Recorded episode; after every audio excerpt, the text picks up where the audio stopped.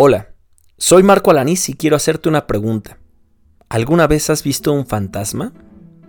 Seguramente la respuesta a esta pregunta te remitirá a algún recuerdo lejano, encontrándote en alguna circunstancia de corte paranormal.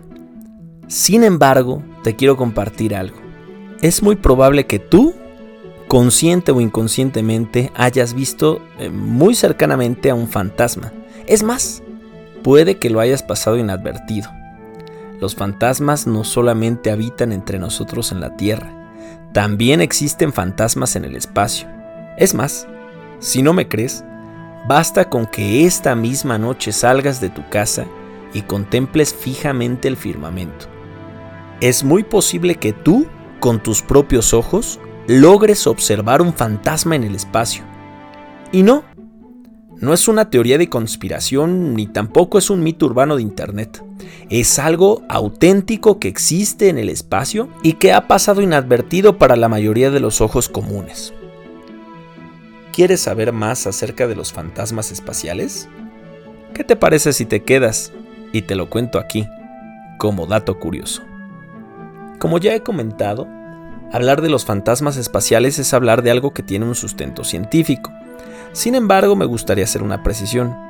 Este campo de estudio no es mi especialidad y es por ello que es posible que tenga algunos pequeños errores o confusiones de corte científico, pero algo les voy a decir con mucha claridad y es que esta teoría es verdadera y comprobable.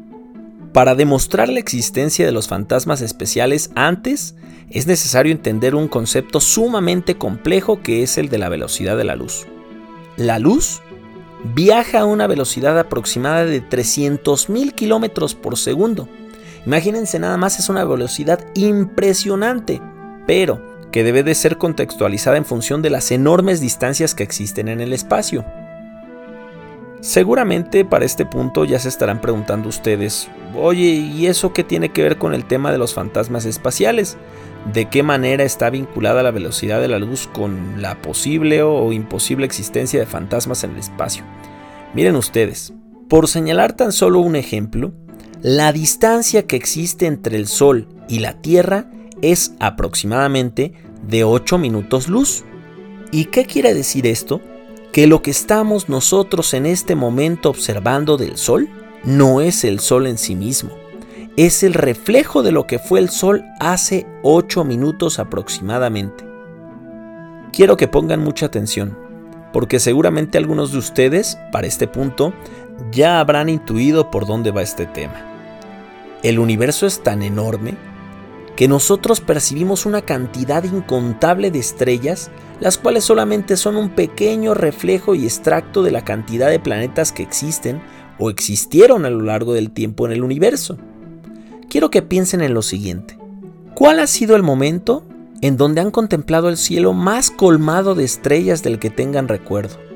Muy posiblemente tú, como en el caso de tu servidor, tengas algún recuerdo lejano o quizás de algún pueblo despoblado o cuando menos no muy habitado. Yo recuerdo perfectamente cuando de pequeño en el poblado de donde es originaria mi mamá, en alguna ocasión levanté la mirada al firmamento y contemplé un cielo colmado de estrellas, repleto, inmenso. Yo no lo sabía en ese momento, pero estaba siendo partícipe de un espectáculo increíble, la posibilidad de estarme viendo cara a cara con un fantasma espacial.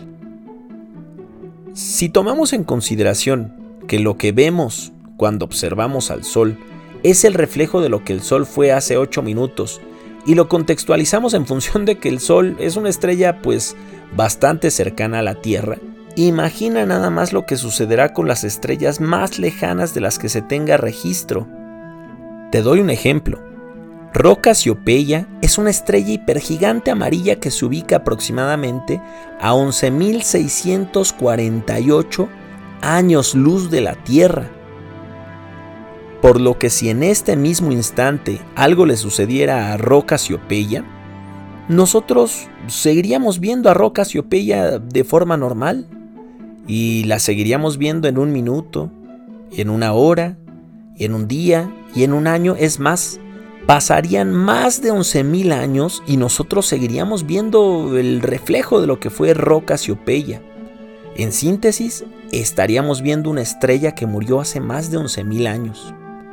Dicho de otra forma, si en este momento el Sol explotara en mil pedazos, no pasaría absolutamente nada. Seguiríamos viendo el Sol, al menos por los siguientes 8 minutos.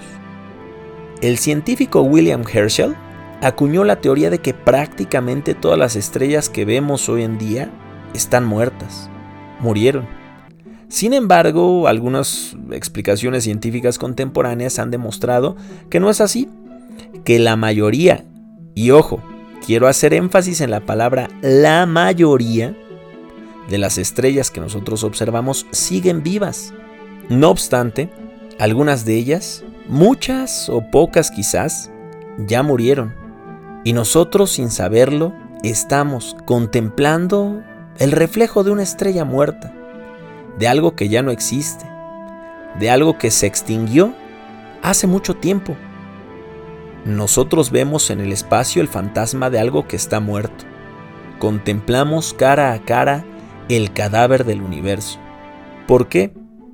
Porque el tiempo que tarda en llegar la luz que irradia ese astro celeste hasta la Tierra es de cientos e incluso, en muchas ocasiones, de miles de años luz, por lo que nosotros solamente vemos el reflejo de algo que puede estar o no estar, de la luz que fue irradiada por un astro celeste hace cientos o miles de años.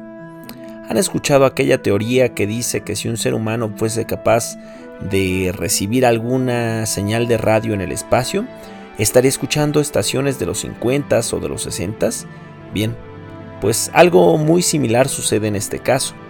Contemplar las estrellas es contemplar al pasado, es contemplar la luz que fue emanada por astros hace cientos o miles de años, es tener un encuentro íntimo y muy cercano con verdaderos fantasmas, con reflejos de un pasado que ya no existe. Ahora mismo, tú estás escuchando un reflejo de lo que yo grabé en el pasado, Tú estás siendo partícipe del devenir en el tiempo y así como esta grabación es un testimonio de algo que ya no está aquí, las estrellas dejan a su paso un rastro que tarda muchos años hasta llegar a nuestros sentidos.